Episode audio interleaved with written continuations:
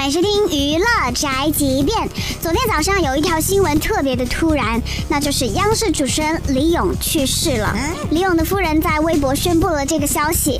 在美国，经过十七个月的抗癌治疗，二零一八年十月二十五号凌晨五点二十分，永失我爱。李咏终年五十岁，和妻子哈文是大学同班同学，校园爱情走到现在，这一句“永失我爱”真的是闻者伤心，听者落泪啊！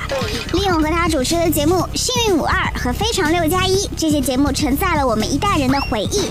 今年去世的名人有点多。霍金、单田芳、施圣杰、常宝华、盛中国等等，还有其他许多大师啊！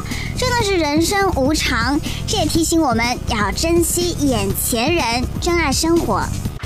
这就是本台饭盒发来报道，以上言论不代表本台立场。